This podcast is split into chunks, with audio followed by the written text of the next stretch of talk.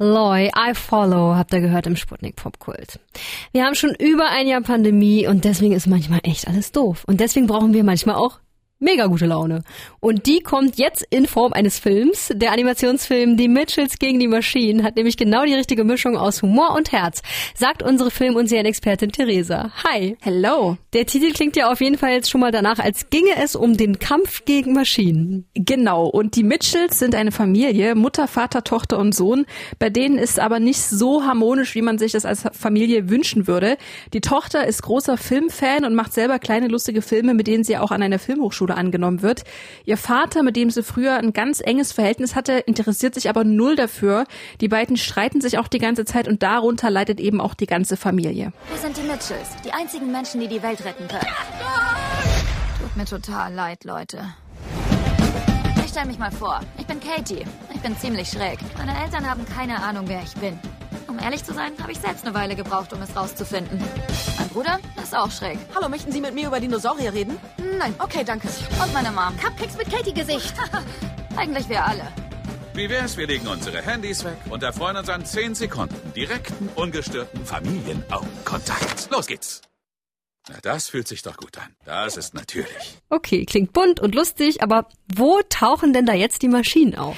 Die kommen dann noch, denn der Vater beschließt, die Tochter selber mit dem Auto zur Uni nach Kalifornien zu fahren und daraus gleich einen Familien-Roadtrip zu machen. Und währenddessen präsentiert ein Techniktyp im Silicon Valley seine neueste Erfindung.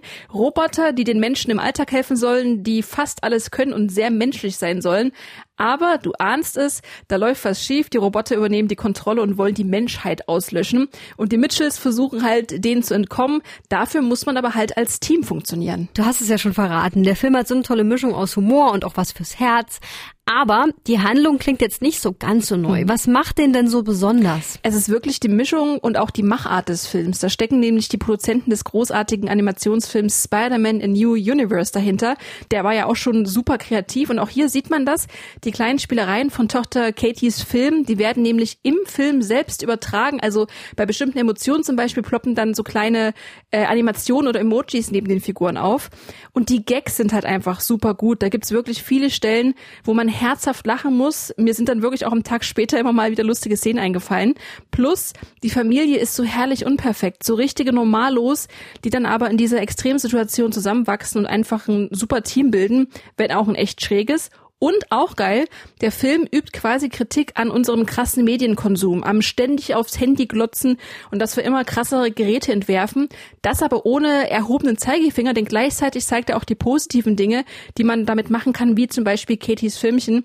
Der Film, der sollte eigentlich schon im Oktober im Kino starten, nur ist er auf Netflix, wo er eben auch so ein bisschen untergeht, finde ich. Deshalb große Empfehlung von mir, guckt euch ihn an, das ist wirklich eine Perle. Das war sehr überzeugend. Ich danke dir, Theresa. Gerne. Den Film gibt's auf Netflix.